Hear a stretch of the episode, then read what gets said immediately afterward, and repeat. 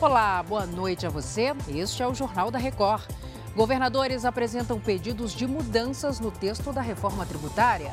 Com o impulso dos descontos, venda de veículos cresce 14% em junho. O Jornal da Record já está no ar.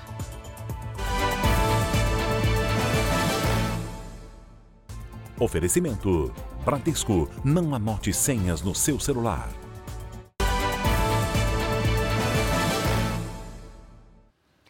Terminou agora há pouco a reunião entre governadores da região Sul, Sudeste e do estado do Mato Grosso do Sul, que estão em Brasília discutindo a reforma tributária. O encontro também contou com a presença do relator da reforma, Aguinaldo Ribeiro, do PP da Paraíba. Matheus Escavazini, boa noite para você. Fala para a gente se já há um consenso entre eles para a aprovação dessa reforma, Matheus.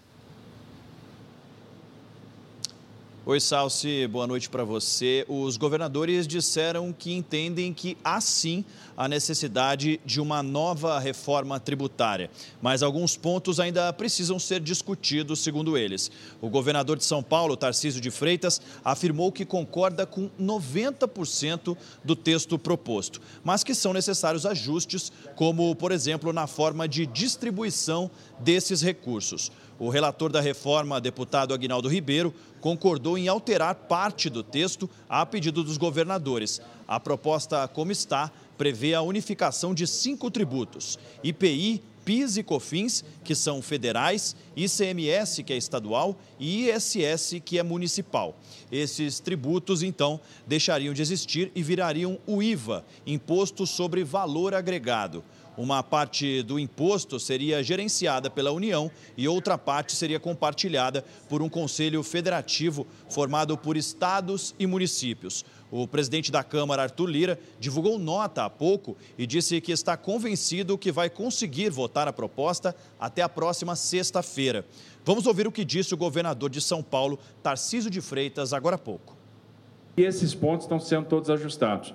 Ah, vai ser feito um esforço muito grande para azeitar essas questões agora nessa, nessa reta final, é, principalmente no dia de amanhã, de maneira que a gente tenha condição, eventualmente, de ter um texto pronto para ser apreciado pelo, pela Câmara dos Deputados agora no final de semana. E nós vamos fazer todo esforço para colaborar com, esses, é, é, com, com, com, esse objetivo. É, nós não podemos deixar a reforma tributária escorrer pelas mãos. O Supremo remarcou para o dia 2 de agosto o julgamento sobre a descriminalização do porte de drogas. O caso começou a ser julgado em 2015. Até o momento, três ministros votaram para descriminalizar de alguma maneira a posse de drogas para o consumo pessoal. As vendas de veículos novos subiram no mês de junho. O aumento é o reflexo do incentivo dado pelo governo, que, segundo a associação que representa as concessionárias, vem sendo positivo para o setor. Marcela Varasquim, boa noite. De quanto foi o aumento? Boa noite, Salsi. É um aumento de quase 10,5% se compararmos com o mesmo período do ano passado. Já na comparação do semestre, o aumento foi ainda maior, de quase 14% em relação a 2022.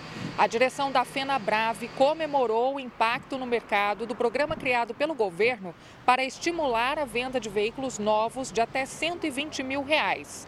E por isso a área técnica da entidade já prepara uma nova proposta para levar ao governo. O objetivo é estimular o mercado, preservar a arrecadação do governo e, além disso, reduzir as emissões de gases poluentes com a renovação da frota. Salce. Obrigada, Marcela. Agora vamos para o Rio de Janeiro, porque uma nova lei sancionada nesta terça-feira pelo prefeito do Rio exige que os novos condomínios da cidade terão que ter pontos de recargas para carros elétricos. Quem traz os detalhes para a gente agora é o Leonardo Aki. Léo, boa noite para você. E como fica a situação dos prédios populares, hein? Boa noite, Celso. Boa noite a todos. A regra não vale para a construção de prédios populares como os do Minha Casa Minha Vida, por exemplo, Salsi, mas outros prédios residenciais, industriais ou comerciais entram nas novas exigências. As construções devem planejar pontos de recargas de energia nas garagens para os veículos elétricos. Isso será obrigatório para que a prefeitura conceda então a licença para a construção. A medida consta em uma lei sancionada nesta terça-feira pelo prefeito Eduardo Paes, que incluiu também a exigência ao Código de Obras da cidade. Salce. Obrigada, Léo. O STF decidiu que o piso salarial da enfermagem deverá ser pago aos trabalhadores do setor privado, mesmo quando não houver acordo nas negociações.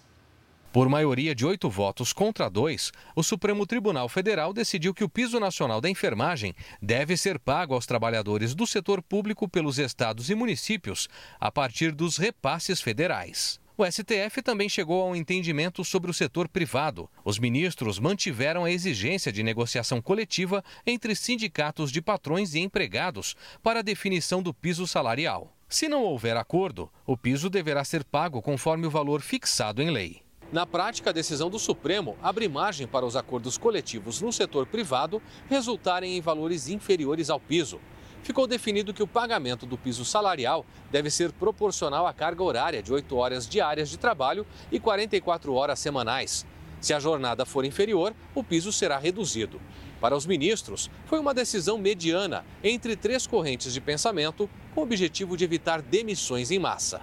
O Congresso Nacional aprovou a lei do piso da enfermagem em abril e fixou os salários dos enfermeiros em R$ 4.750, dos técnicos de enfermagem em R$ 3.325 e dos auxiliares de enfermagem e parteiras em R$ 2.375. Seguimos com destaques de Brasília, porque o ex-secretário executivo do Ministério da Fazenda, Gabriel Galípolo, e o servidor de carreira Hilton Santos foram aprovados para assumir diretorias do Banco Central.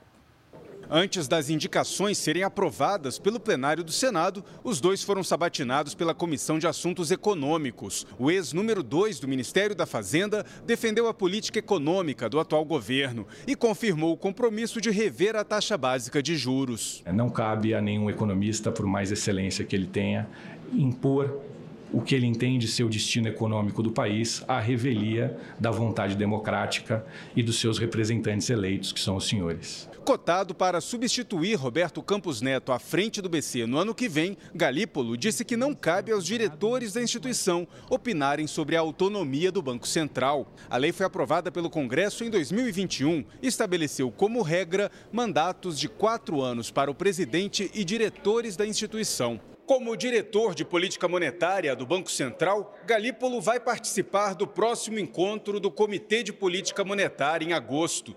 E é com base nessas reuniões que o Copom define a taxa básica de juros da economia.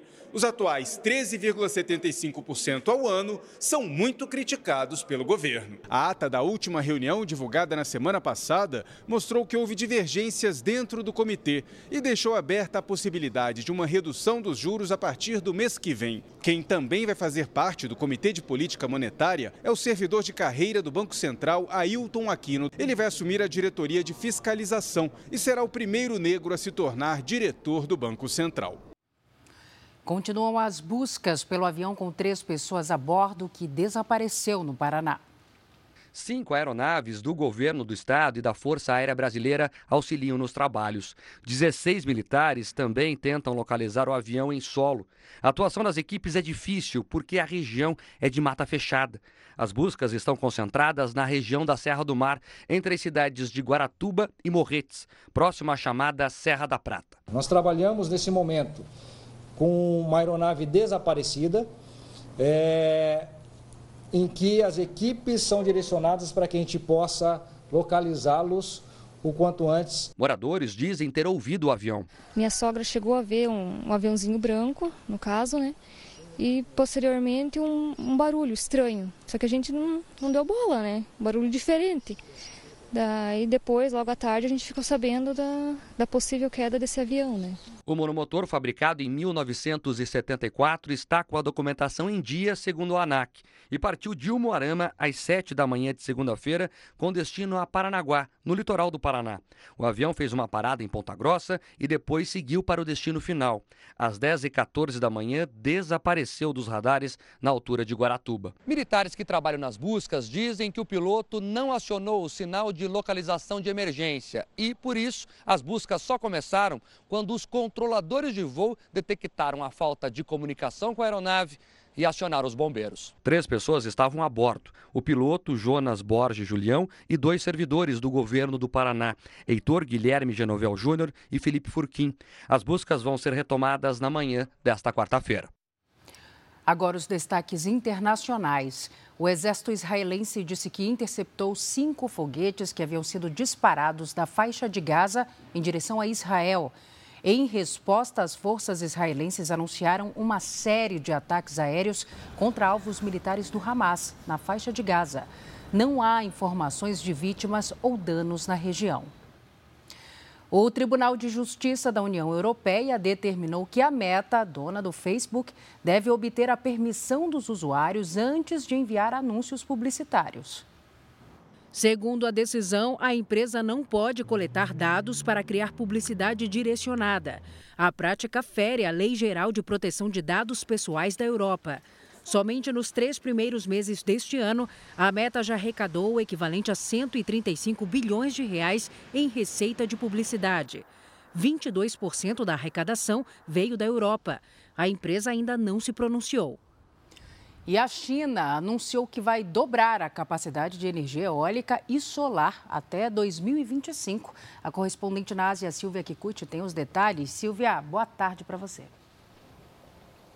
Olá, Salsi. Uma boa noite a todos. A meta de 1.200 gigawatts era esperada para 2030, mas a China conseguiu antecipar em cinco anos. Só no primeiro trimestre do ano, o país produziu 228 gigawatts de energia solar, o que representa mais do que toda a energia solar produzida no mundo. Além disso, outras usinas que estão sendo construídas devem acrescentar mais 380 gigawatts em capacidade potencial, o triplo dos Estados Unidos e quase o dobro da Europa. Segundo o relatório feito por uma monitora de energia norte-americana, a China também deve dobrar a energia eólica nos próximos anos. A maior produtora de gases de efeito estufa do mundo tem a meta de alcançar a neutralidade de carbono até 2060. Salce. Obrigada, minha querida, pelas informações. E olha essa, um tubarão foi visto nadando ao lado de banhistas em uma praia na Flórida, nos Estados Unidos. O animal aparece bem próximo ali à faixa de areia, você acompanha nas imagens. Assustados, os banhistas saem rapidamente do mar. Segundo autoridades, a espécie foi identificada como tubarão martelo, que pode chegar a mais de 4 metros, mas não representa perigo a humanos. Mesmo assim, que susto, hein? E Fernando Diniz foi oficialmente anunciado pela CBF como técnico interino da seleção brasileira. Fernando Diniz assinou contrato de um ano e deve ocupar o cargo enquanto a CBF espera a chegada do italiano Carlo Ancelotti, do Real Madrid. Um sonho para qualquer um, uma honra e um orgulho enorme poder prestar serviço à seleção. De fato, é uma convocação, ainda mais do jeito que aconteceu. Diniz vai conciliar a nova função com o comando do Fluminense, onde vai continuar atuando.